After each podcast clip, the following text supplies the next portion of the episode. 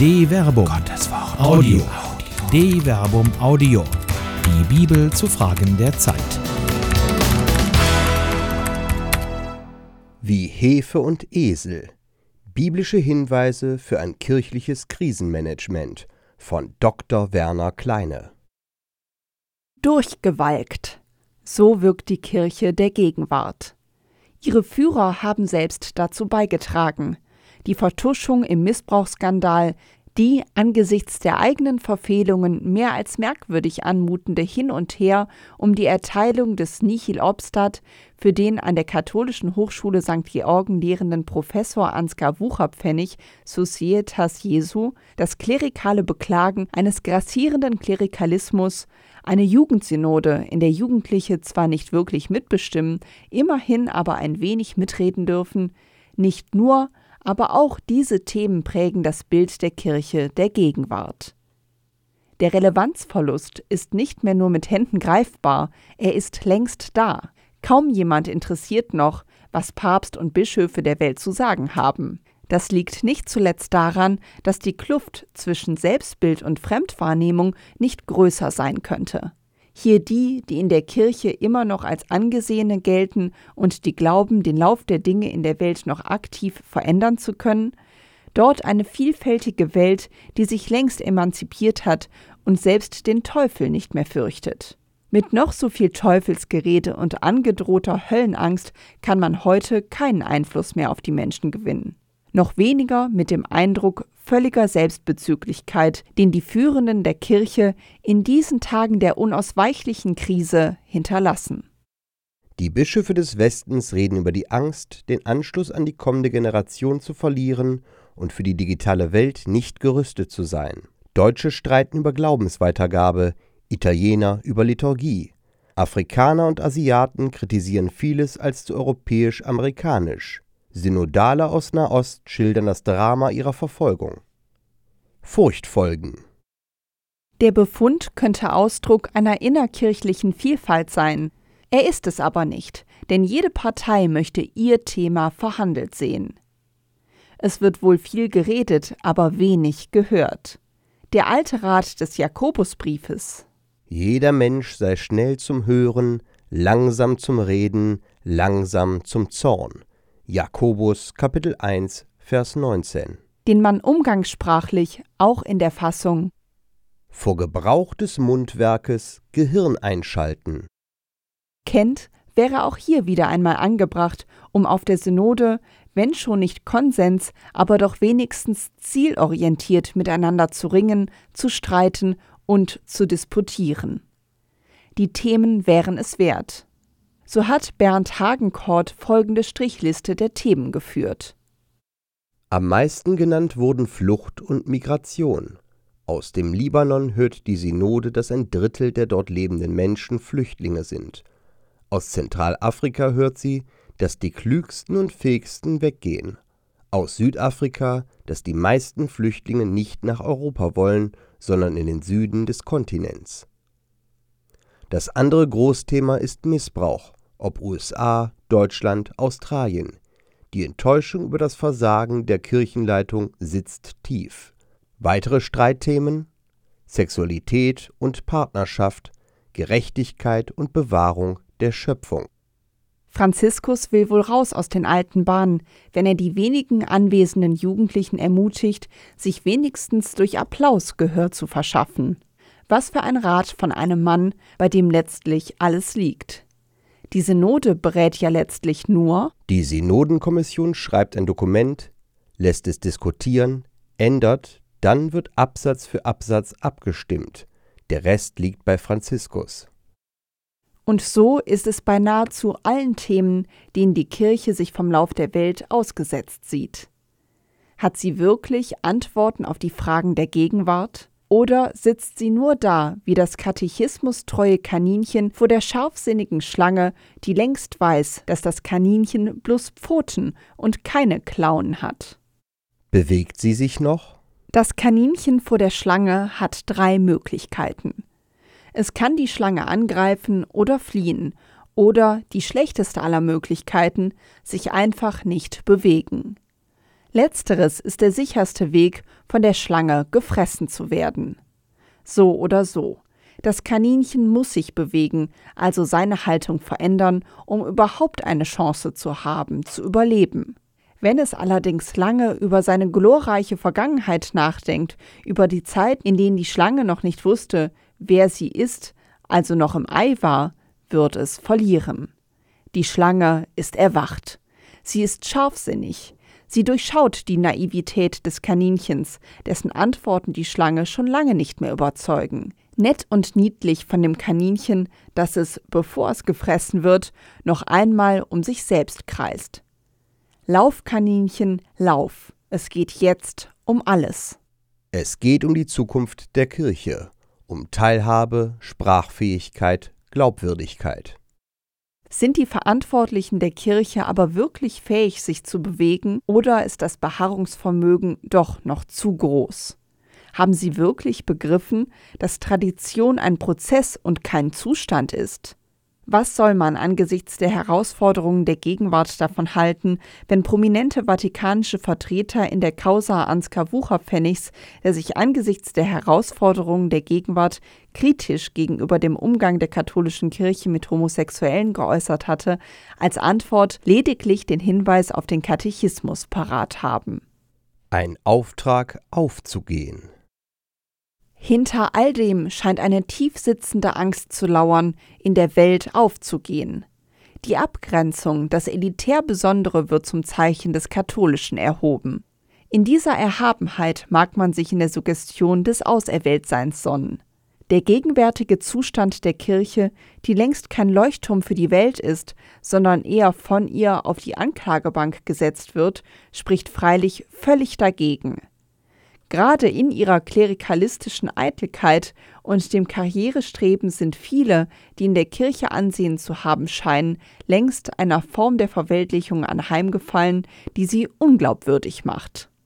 Es scheint Zeit für einen grundlegenden Strategiewechsel zu sein. Vielleicht ist gerade die eitle Abgrenzung von der Welt, die überwunden werden muss. Vielleicht ist es gar nicht der vermeintlich böse Zeitgeist, der bekämpft werden muss. Wenn Raum und Zeit aus dem einen Gott, der alles ist und schafft, entstammen, ist es dann nicht gerade der Geist Gottes, der in der Zeit weht? Ist dann nicht gerade das Hören auf den Zeitgeist geboten, um Antworten auf die Herausforderungen der Gegenwart zu finden? Die gegenwärtige Krise der Kirche könnte zur Chance werden, die Welt neu zu durchdringen.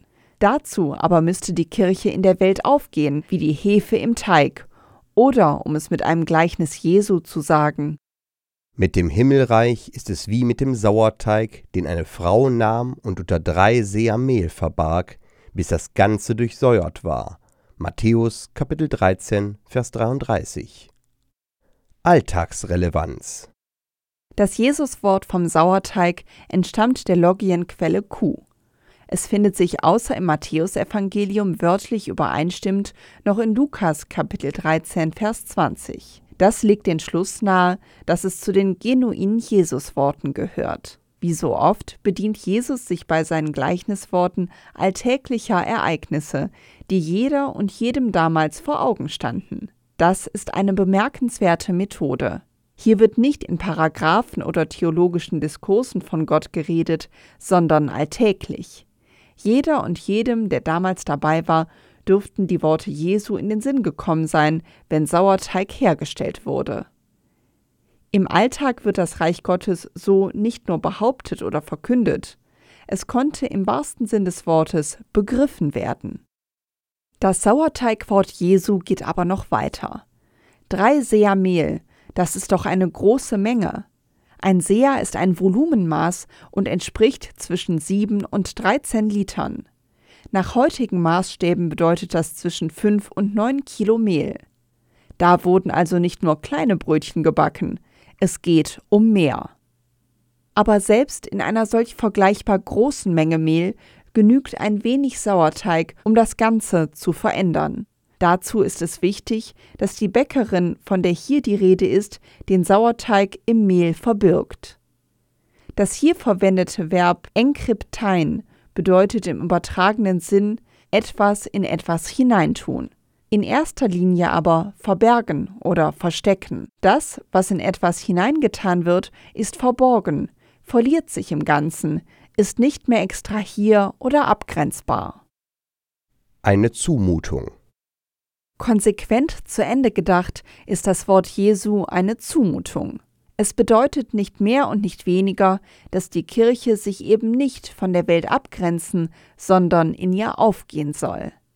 Das ist die Strategie, der die Jünger Jesu folgen sollen. Es ist die Strategie, die aus einer kleinen jüdischen Splittergruppe mit großen Visionen eine weltumspannende Kirche gemacht hat. Hinein in die Welt. Setzt euch ihren Anforderungen aus. Durchdringt sie, indem ihr in der Welt und mit der Welt lebt. Erreicht den Alltag, lebt im Alltag, vielleicht verborgen, aber hochwirksam. Es ist eben wie mit dem Salz. Nur wenig schon gibt dem Ganzen Geschmack. Aber auch das Salz verliert seine Gestalt, löst sich in Trank und Speise auf und ist doch entscheidend notwendig für den Genuss.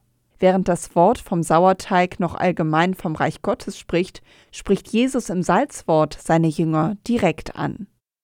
Ihr seid das Salz der Erde. Wenn das Salz seinen Geschmack verliert, womit kann man es wieder salzig machen? Es taugt zu nichts mehr, außer weggeworfen und von den Leuten zertreten zu werden. Matthäus Kapitel 5, Vers 13.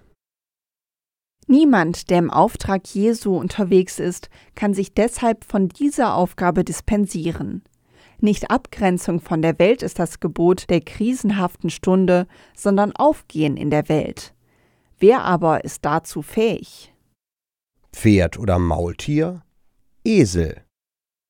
Manch ein Verantwortlicher in der Kirche zieht sich auf die vermeintlich sicheren Bollwerke des katholischen Katechismus zurück. Die Welt ist dann böse, die Zeit von falschem Geist durchdrungen, der Kampf gegen wen auch immer wird zum alleinigen Ziel. Kann man sich angesichts des jesuanischen Grundvertrauens, dass die, die in der Welt aufgehen, diese auch mit ihrer Botschaft vom Reich Gottes durchdringen, vereinbaren? Fürchtet euch nicht, möchte man den zaghaft Zaudernden zurufen. Oder, um es mit dem Psalmisten zu sagen, dem offenkundig ein allzu eilfertiger Gehorsam zuwider war. Werdet nicht wie Ross und Maultier, die ohne Verstand sind. Mit Zaum und Zügel muss man ihr Ungestüm bändigen, sonst bleiben sie nicht in deiner Nähe. Psalm 32, Vers 9. Ross und Maultier sind ohne Einsicht, Sie tun nur, was man ihnen sagt. Ohne Zügel laufen sie einfach weg. Mit solchen Tieren mag man Kriege führen, das Reich Gottes kann man nicht gewinnen. Dafür braucht es Wesen, die der Erkenntnis fähig sind. Wesen wie die Eselin des Biliam. Anders als der Seher Biliam erkennt sie die Gefahr auf dem Weg. Trotz aller angedrohten und ausgeführten Strafen weicht sie, die Erkenntnis hat, nicht. Als die Eselin den Engel des Herrn sah, ging sie unter Biliam in die Knie. Biliam aber wurde wütend und schlug die Eselin mit dem Stock. Da öffnete der Herr der Eselin den Mund, und die Eselin sagte zu Biliam, Was habe ich dir getan, dass du mich jetzt schon zum dritten Mal schlägst?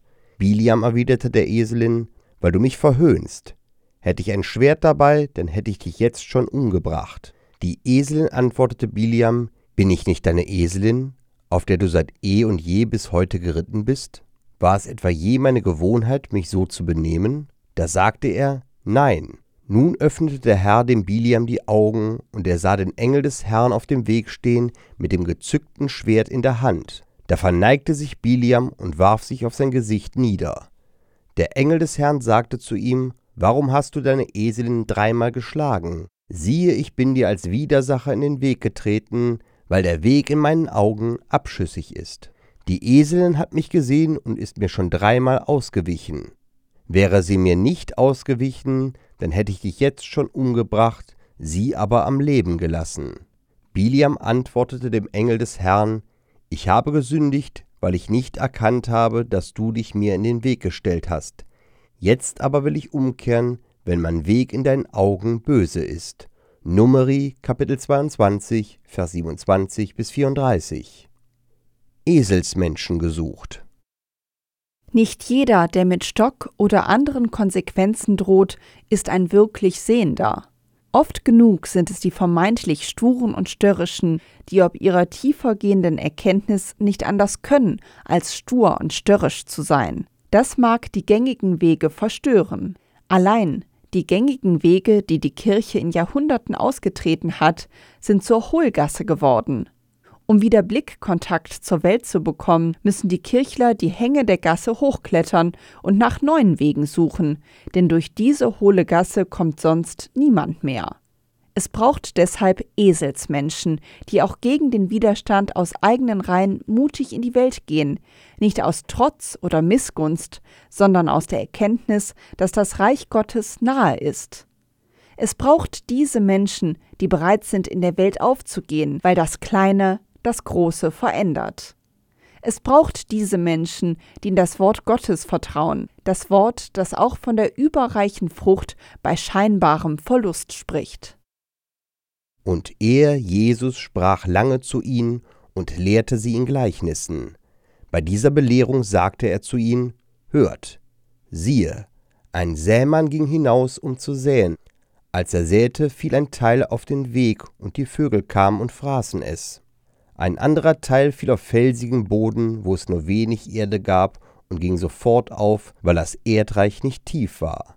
Als aber die Sonne hochstieg, wurde die Saat versenkt und verdorrte, weil sie keine Wurzeln hatte. Wieder ein anderer Teil fiel in die Dornen, und die Dornen wuchsen und erstickten die Saat, und sie brachte keine Frucht. Ein anderer Teil schließlich fiel auf guten Boden und brachte Frucht. Die Saat ging auf und wuchs empor, und trug dreißigfach, sechzigfach und hundertfach. Und Jesus sprach, wer Ohren hat zum Hören, der höre. Markus Kapitel 4, Vers 2 bis 9. Ein Sauertopf ist kein Sauerteig. Das Aufgehen in der Welt bedeutet gerade keinen Identitätsverlust. Im Gegenteil, das Aufgehen in der Welt verleiht der Welt eine neue Identität. In der Tat, Oft genug mag es so aussehen, als würde die Verkündigung nicht aufgehen, an anderer Stelle aber bringt sie überreiche Frucht. Das ist die Effizienz der Verschwendung. Das Kleine wird Großes bewirken. Es wird es bewirken. Da ist keine Zeit für Sauertöpfe. Es ist Zeit, endlich wieder Sauerteig zu werden mag das katholische Kaninchen immer noch vor der Schlange hocken. Es braucht Christinnen und Christen, die aufhören, sich hinten anzustellen. Menschen, die im Alltag und sei es völlig unscheinbar ihr Christsein leben. Sie werden die Welt verändern. Sie verändern sie längst. Habt Mut, ihr Ängstlichen, fürchtet euch nicht, werdet wie sie, werdet Eselsmenschen. Eine Produktion der Medienwerkstatt des katholischen Bildungswerks Wuppertal Solingen-Remscheid. Autor Dr. Werner Kleine. Sprecher Jana Turek und Marvin Dillmann.